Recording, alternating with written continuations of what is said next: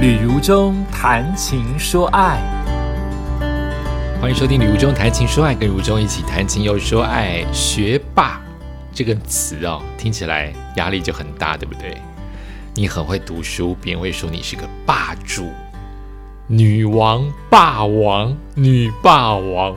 学霸，学霸有自己的甘苦，学霸也有自己的彷徨无助。我们这些不会念书的人，可能没有办法体会他们在就业、在学位、在家庭当中，也跟我们凡人一般，同样会碰到很多抉择跟选择的时候。今天来朗读这一篇文章，虽然是学霸的心路历程，但是对于一般人来说，也有很大的参考性质。因为最终的选择要过怎么样的人生，终究是自己。这是来自于未来 Family，然后它的标题叫做“从小是理科学霸，台大书卷奖，却在赴美前夕放弃博班 over”。心理师、畅销作家刘佩轩说：“谢谢自己当年的彷徨与挣扎，究竟是怎么一回事呢？一起来听听看。”刘佩轩在心理专业的成就非常亮眼。他从美国宾州大学拿到资商教育与督导博士之后，一边在美国的大学担任教职，一边也从事资商工作，是美国的职业心理咨商师与国家认证咨商师。听起来就有很多的证书，对不对？很难考的证书他都有。他曾经出版过《童年会伤人》《寻找复原力》等畅销书。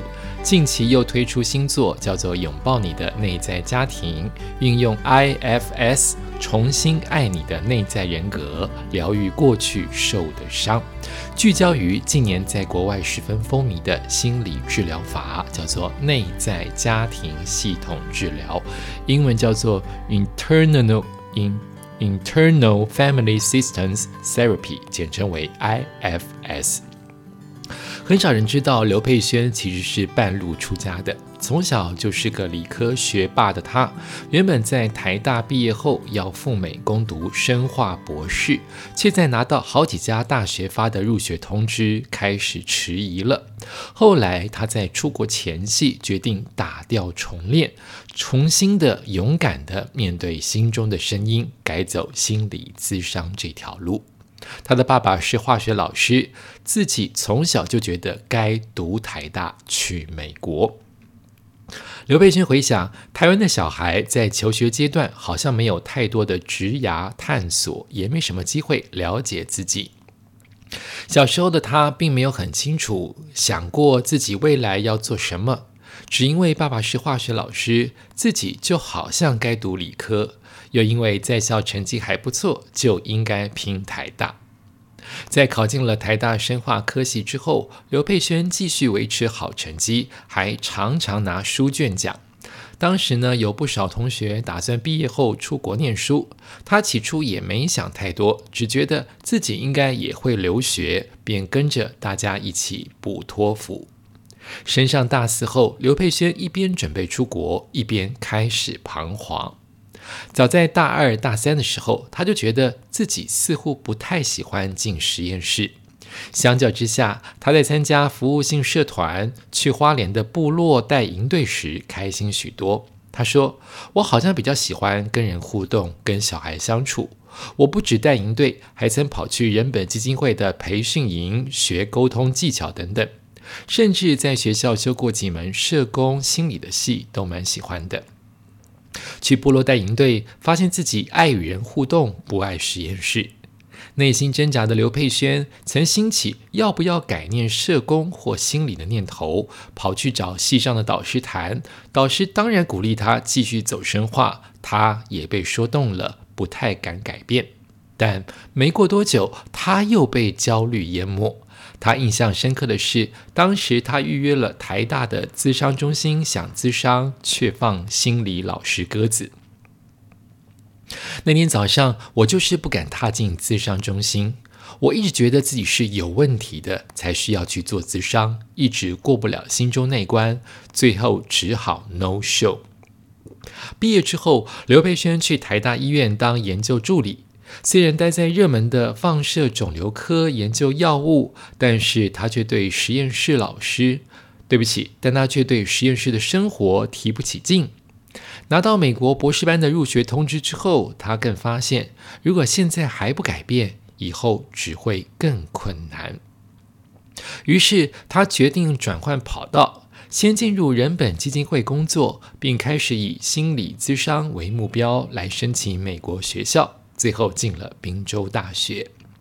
曾经挣扎用恐惧，但是庆幸当初倾听内心，跨出了第一步。回首来时路，刘佩轩虽然庆幸自己踏出了那一步，但他也还记得当时内心的挣扎。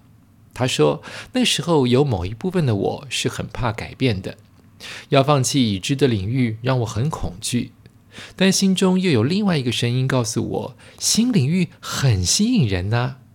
还有另一部分的我在想着，也有可能读了心理才发现我不喜欢这个风险，我就得自己承担。”心中的小剧场转不停，不同的声音此起彼落，这样的纠结经验成为后来刘佩轩从事心理咨商工作的养分。每个人内心都有很多，每个人内心都有很多种声音，但他观察，多数人在日常生活中习惯把注意力放在外界的世界，很少拨时间跟自己的内在做连结，好好倾听内心的声音。他说：“我们习惯从外界获得赞赏、肯定、满足感，却害怕进到内心，那里就像是一大块的黑影。我们害怕靠近，不想看见黑暗处有什么。于是，人们用划手机、追剧、买东西等各种方法，让自己不需要去感受内在经验。”刘备轩形容网络就像是现代人的止痛药，社群网站则像电子奶嘴。如同电影《脑筋急转弯》，每个人的内在都有很多种声音。他研究多年，并实际的运用在咨商现场的内在家庭系统治疗 （IFS），就是主张人们可以试着走进内心，把注意力放到自己的想法、情绪、身体感受或内在经验，去观察内心发生了什么事情。IFS 的理论认为，每个人的心中都有很多不同的部分，如同电影《脑筋急转弯》中主角的脑中有乐乐、悠悠、怒怒、燕燕和晶晶。IFS 还主张，如同家庭成员会互动，我们的内在部分彼此也会互动。就像《脑筋急转弯》中，乐乐一直阻止悠悠取得主控权，希望保护主人不忧郁。我们的内在除了那些不同的部分之外，还有一个自我。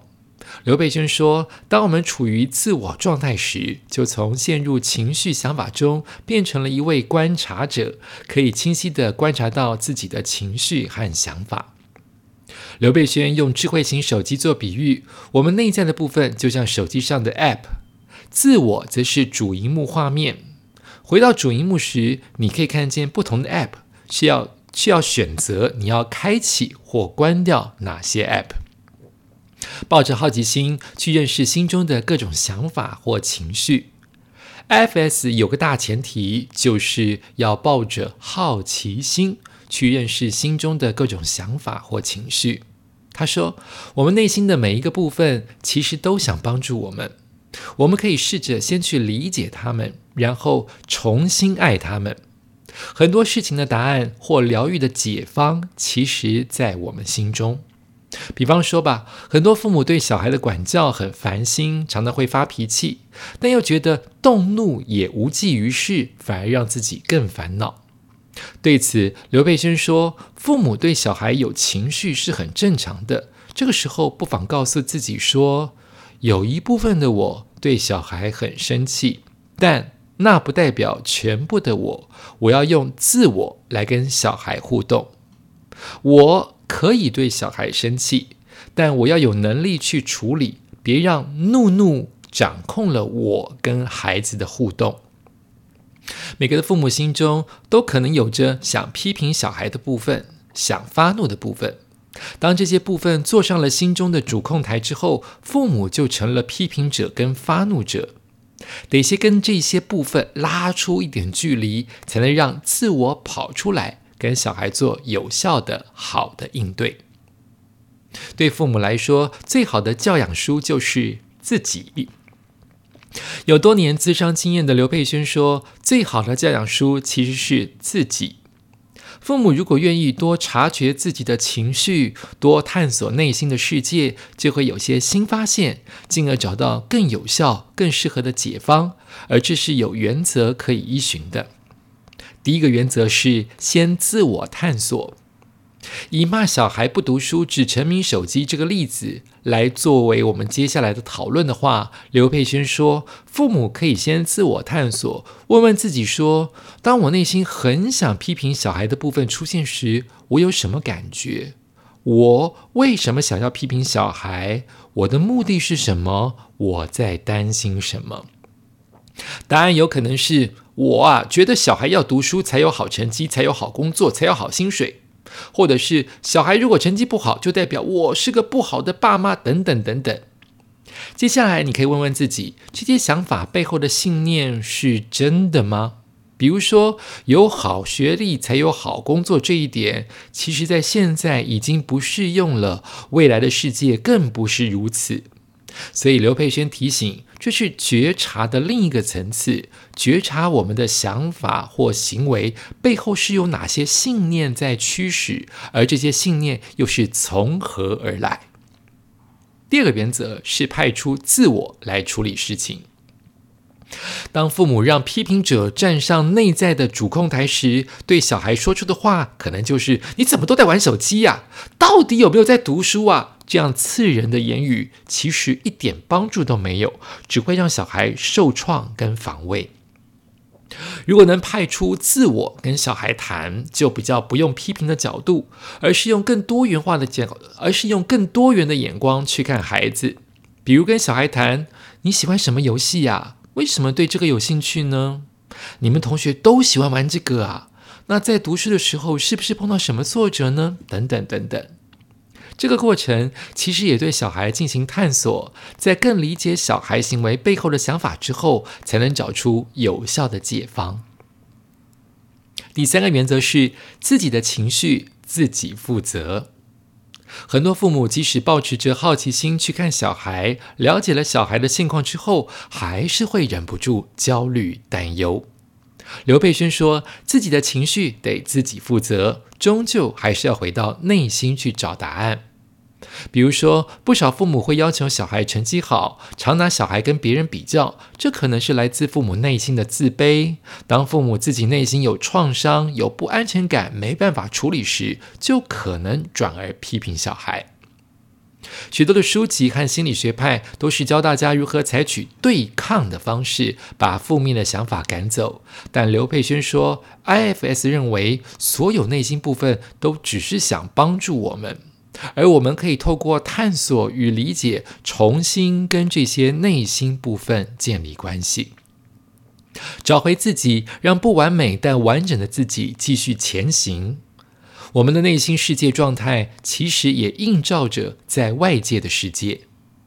如果你很讨厌自己的脆弱面，就会很讨厌另一个人展现的脆弱面。当你对自己很羞愧，就会常常批评别人。当你无法跟自己的悲伤待在一起，也就无法跟别人的悲伤共处。因此，练习走进内心，能帮助我们改变和自己内外在世界的关系。如果可以回到大四那一年，刘佩轩想跟害怕离开深化的那个内心声音说：“对，我知道面对未知很恐怖，谢谢你提醒我。”谢谢你一直提醒我什么是我有热忱的东西。他也说，他也想跟怂恿他转向新领域的声音的说，他的意思是说，他也很想跟怂恿他说，你应该转往新领域啊。跟这个声音说谢谢，也跟彷徨跟纠结的自己说谢谢。因为只要我们愿意倾听内心，找回了自己是谁之后，就能让不完美但完整的自己。继续成长，继续前行。哇，好有深度的一篇文章哦，超理性的。因为情绪之后好像没有什么帮忙，但你要接受你的情绪，接受你的感觉，你才能正确的、理性的判断出是非对错。就好比常常骂小孩，就好比夫妻吵架，就好比亲子关系不妥当，就好比闹离婚等等。也许我们都只是以情绪来作为沟通，而终究没有想到。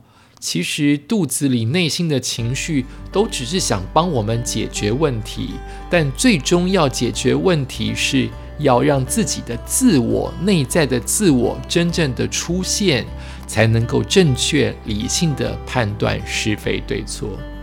我家现在一直在隔壁的邻居大楼，一直已经测。消防测了好几天，我在录音的同时就不停在避他的声音，赶快录，避他的声音，赶快录。现在他又继续在测试，因此我得先想跟你说一声拜拜了。我们下一次《雨中谈情说爱》再继续跟大家见面。